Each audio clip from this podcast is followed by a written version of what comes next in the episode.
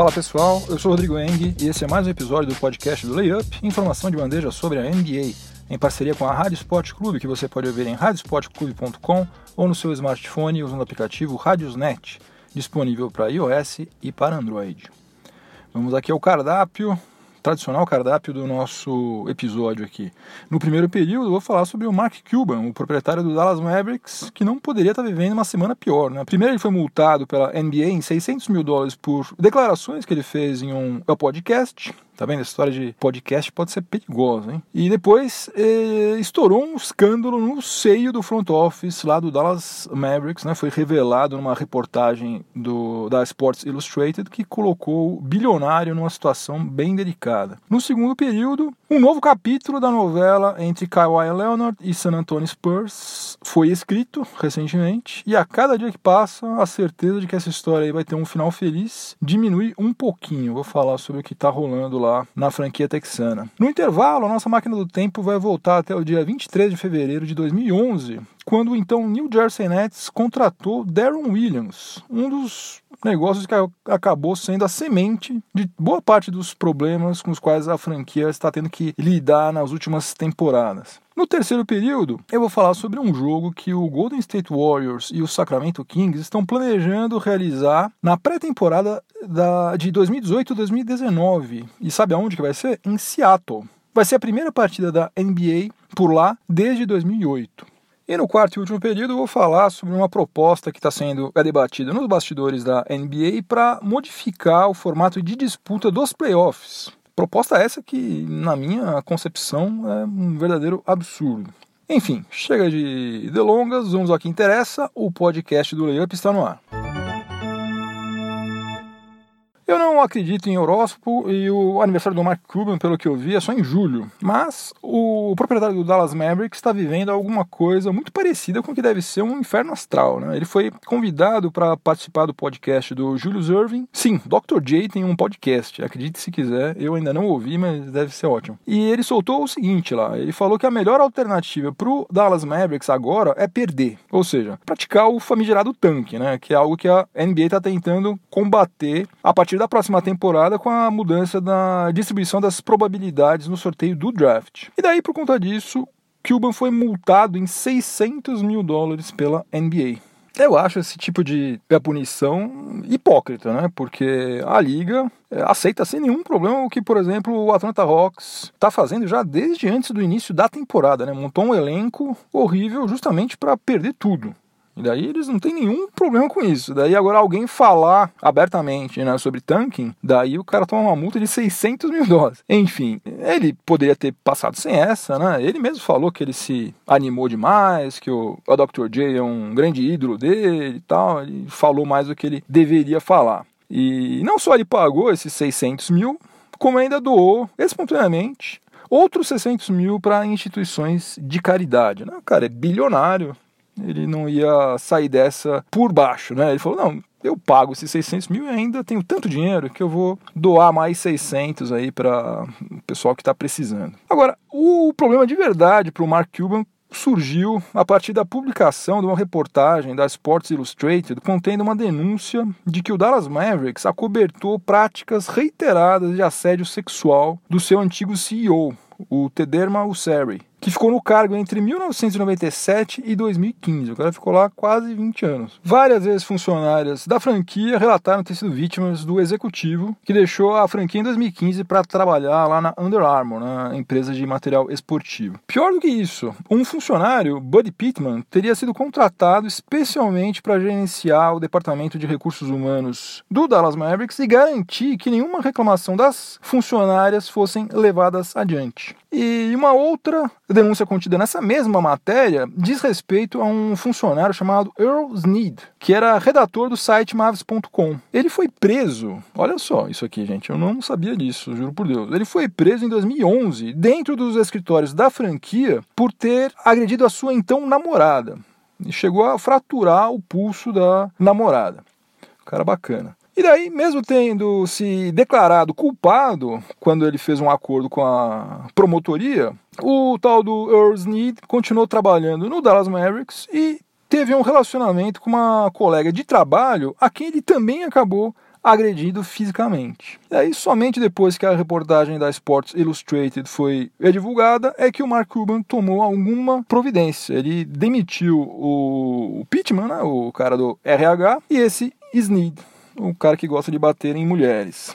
E o Mark Cuban garantiu que ele não fazia a menor ideia de que isso estava acontecendo bem embaixo do seu nariz durante tanto tempo, né? que é uma coisa meio difícil da gente acreditar, né? já que ele é um dos proprietários mais presentes no dia a dia da franquia. Né? E para tentar livrar sua cara, o Mark Cuban contratou um escritório de advocacia, especialmente para fazer uma investigação a respeito de todas as denúncias que foram feitas. Lembrando que o Donald Sterling, que é o ex-proprietário do Los Angeles Clippers, foi obrigado a vender a franquia depois de ser flagrado fazendo comentários racistas numa conversa particular que acabou vazando. Agora, imagina só se ficar comprovado de alguma maneira, não sei como, que o Mark Cuban sabia dessa história de que havia assédio sexual rolando solto por lá durante todos esses anos e que ele também, de certa maneira, foi conivente com violência contra as mulheres, né?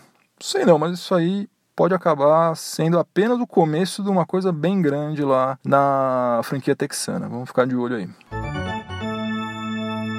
Começando o segundo período do podcast do Layup, em parceria com a Rádio Sport Clube, e agora eu vou falar um pouco sobre o Kawhi Leonard e o San Antonio Spurs. Durante muito tempo eu achei que o Greg Popovich estava poupando Kawhi Leonard para chegar nos playoffs com o seu melhor jogador tinindo fisicamente, né? tentando evitar que ele passasse pelo mesmo problema que ele teve nos playoffs de 2017, quando ele se contundiu gravemente. Só que agora, infelizmente, já não dá mais para a gente acreditar nisso. Né? O Kawhi participou somente de 9 das 59 partidas do San Antonio Spurs, por causa de uma contusão no quadril que o acompanha desde os playoffs do ano passado. Só que, segundo o departamento médico do San Antonio Spurs, e até um outro médico que foi contratado pela franquia para dar o seu parecer sobre a condição física do Kawhi, ele está pronto para voltar a jogar.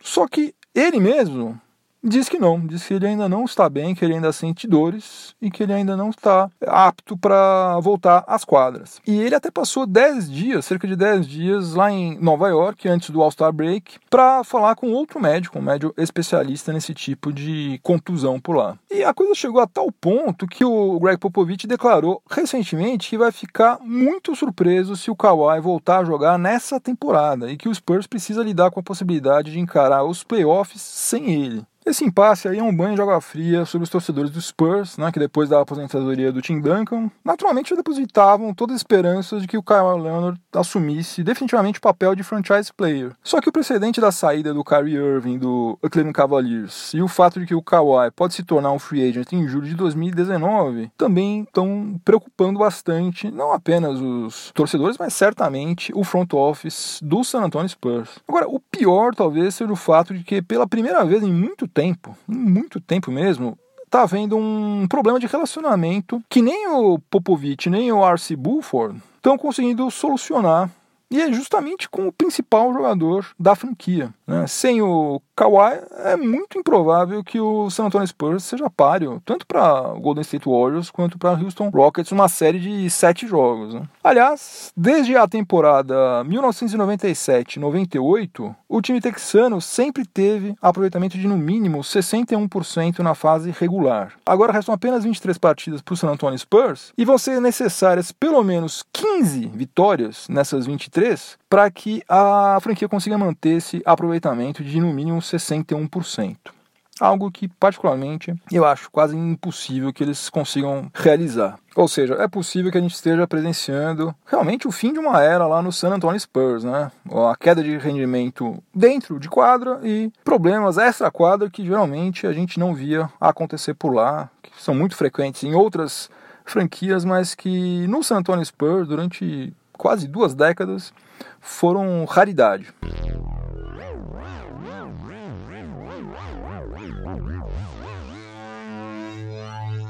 Já estamos a bordo da nossa máquina do tempo, no intervalo do podcast do Layup, em parceria com a Rádio Sport Clube, para a gente voltar dessa vez ao dia 23 de fevereiro de 2011, quando o Utah Jazz mandou Darren Williams para o New Jersey Nets e recebeu em troca, olha só, Derek Favors, Devin Harris, duas escolhas no draft que se transformaram posteriormente em Enes Kanter e Gorg Dieng, além de uma quantia em dinheiro que não foi revelada. O Darren Williams fez uma boa temporada pelo Nets em 2011 e 2012, aliás a melhor da sua carreira. Ele teve médias de 21 pontos e 8,7 assistências por partida. E até aí estava tudo relativamente bem. O problema veio em seguida. O seu contrato acabou sendo renovado em julho de 2012 por 98 milhões de dólares em cinco temporadas. Um valor elevadíssimo, né?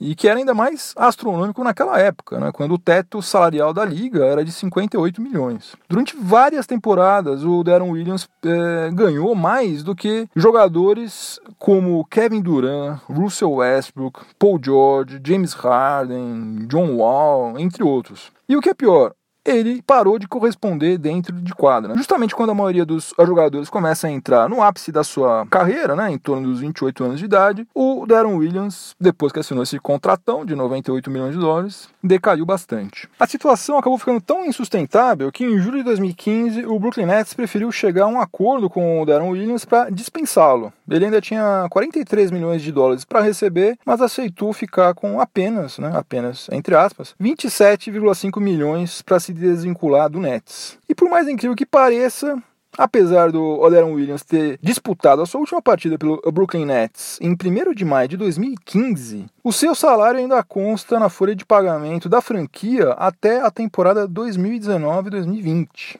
Nada menos do que 5,5 milhões de dólares por ano até lá. Então, no dia 23 de fevereiro de 2011, o Brooklyn Nets trocou Derek Favors, Devin Harris, duas escolhas no draft que mais tarde iriam se transformar em Enes Kanter e Gorgie Dieng, além de uma quantia em dinheiro pelo Darren Williams com o Utah Jazz. Um negócio que indiretamente vai trazer repercussões negativas para a franquia até 2020.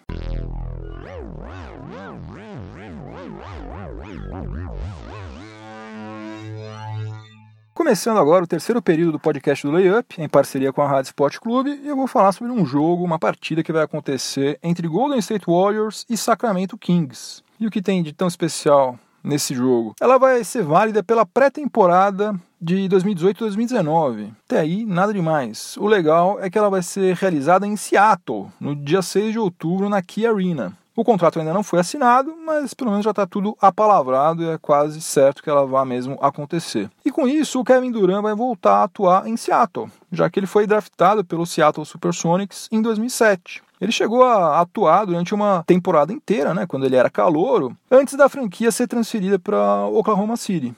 E desde quando o Supersonics foi roubado, né, entre aspas, lá de Seattle, nunca mais aconteceu uma partida da NBA na cidade que é uma cidade que tem uma forte ligação com a NBA, com o basquete, né? O Seattle Supersonics foi uma franquia que fez muito sucesso, campeã, vice-campeã. Já faz 10 anos então que eles não sabem o que é um jogo da NBA por lá. A última realizada lá foi em 13 de abril de 2008, numa vitória do Supersonics sobre o Dallas Mavericks por 99 a 95. Uma outra curiosidade em relação a esse jogo é que o Sacramento Kings, né, que vai ser o adversário do Warriors, quase foi transferido para Seattle em 2013. O Steve Ballmer tinha planos de comprar o Kings e levá-lo para Seattle. Mas aí o Balmer acabou perdendo o páreo lá para o Vivek Ranadive e comprando o Los Angeles Clippers posteriormente. E é claro que esse jogo está sendo programado lá para Seattle, não por acaso, né? Mas porque existem chances concretas de que Seattle volte a ser sede de uma franquia da NBA. Volte a ver o Seattle Supersonics. Já falei sobre isso aqui em outros episódios. Então, eles vão é, fazer uma espécie de sondagem, né? fazer um teste para ver exatamente qual é o engajamento da população local, é, que deve ser total. Eu tenho certeza que eles vão fazer uma festa, vão lotar lá aqui a Arena, que aliás vai ser. tem planos né? também para que ela seja totalmente reformada, seja adequada à atual realidade da NBA. Então, é mais um passinho aí rumo a gente voltar a ter o Seattle Supersonics na liga, o que vai ser sensacional. No quarto período do podcast do Layup, em parceria com a Rádio Sport Clube, eu vou falar sobre uma proposta que está sendo discutida nos bastidores da NBA sobre a possibilidade de se alterar o formato de disputa dos playoffs. Deixa eu primeiro falar sobre uma das propostas que costuma ser a mais recorrente quando o pessoal fala sobre isso, que é o chaveamento das franquias, levando em consideração somente as suas campanhas, independentemente das suas conferências de origem. Então, assim, ao menos em tese, um time poderia ser campeão enfrentando apenas adversários que fossem da sua própria conferência, ao longo de todas as fases dos playoffs, incluindo finais. Eu, particularmente, não gosto disso. Acho que jogar no lixo 70 anos daquele formato leste contra oeste no All-Star Game é uma coisa. Já fazer isso no campeonato, acho que é uma coisa muito radical demais para ter um retorno pequeno. Agora, o jornalista Zach Lowe trouxe a público uma outra proposta alternativa de modificação dos playoffs, que seria o seguinte: eles iriam criar o que eles estão chamando de play-in entre as franquias que terminassem a fase regular entre a sétima e a décima colocação de cada conferência. Ou seja, esses quatro times do leste e quatro times do oeste, eles iriam eh, disputar um mini torneio antes dos playoffs para decidir quem ia ficar com a sétima e a oitava vaga na pós-temporada. Então, o sétimo colocado, o oitavo, o nono e o décimo do leste jogariam entre si e a mesma coisa iria acontecer com o sétimo, oitavo, nono e décimo do Oeste. Aí os dois times que se saíssem melhor nesses dois play-ins aí iriam ficar com a sétima e com a oitava vaga, respectivamente, das duas conferências. Olha, sem querer ofender ninguém, mas provavelmente já ofendendo, eu acho isso aí uma ideia de jirico, né? Quer dizer que o time joga 82 partidas durante seis meses viajando dezenas de milhares de quilômetros, daí consegue ficar na sétima colocação e depois ainda tem que garantir a sua vaga, tem que confirmar o que ele já fez durante seis meses, tem que confirmar isso, né? Jogando ainda contra times que fizeram campanha pior. Pô, você já jogou, você já jogou 82 partidas, vai jogar mais ainda? Ou seja, você pode perder tudo que você fez em seis meses, você perde em dois jogos? Eu acho completamente furado, acho uma ideia péssima contraria completamente o espírito de você ter uma temporada regular com 82 jogos, né? São 1.230 jogos ao todo, durante seis meses, e você pode colocar tudo isso aí a perder apenas porque alguém resolveu, ah, não, vamos mudar. Mudar às vezes é bom, mas às vezes também não é, né? Eu acho que esse caso aqui é péssimo, horrível. Isso sem falar que esse sistema ia exigir a realização de mais jogos, né? E isso aí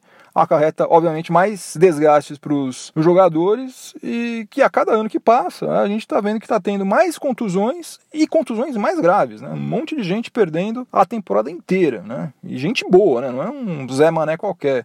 E jogadores bons. Enfim, eu acho uma ideia muito ruim. Eu espero que ela não ganhe força nenhuma. Acho que ela, tomara que ela morra rapidinho. Fim de jogo, acabou mais um episódio do podcast do Layup. Antes de eu ir embora, vou deixar minha trilha sonora para o final de semana, que dessa vez vai ser nacional, vai ser brasileira. Vai ser A Hora e a Vez do Cabelo Crescer, na faixa do álbum Mutantes e Seus Cometas no País do Bauretes, de 1972. Essa música tem um riff sensacional, maravilhosa. Esse álbum é inteiro maravilhoso, praticamente tudo que eles fizeram é excepcional. Eu sou fãzaço. É, e recomendo A Hora e a Vez do Cabelo Crescer dos Mutantes. Se você estiver ouvindo esse episódio na Rádio Esporte Clube, continue sintonizado por aí que vem mais informação esportiva de qualidade na sequência. E se você estiver ouvindo em alguma plataforma de podcast, aproveite para avaliar positivamente o podcast do Layup e me dar uma força, que vai ser muito bem-vinda. É isso, pessoal. Um bom fim de semana para todo mundo. Juízo, voltem inteiros para casa. Semana que vem tem mais. Abração, tchau, tchau.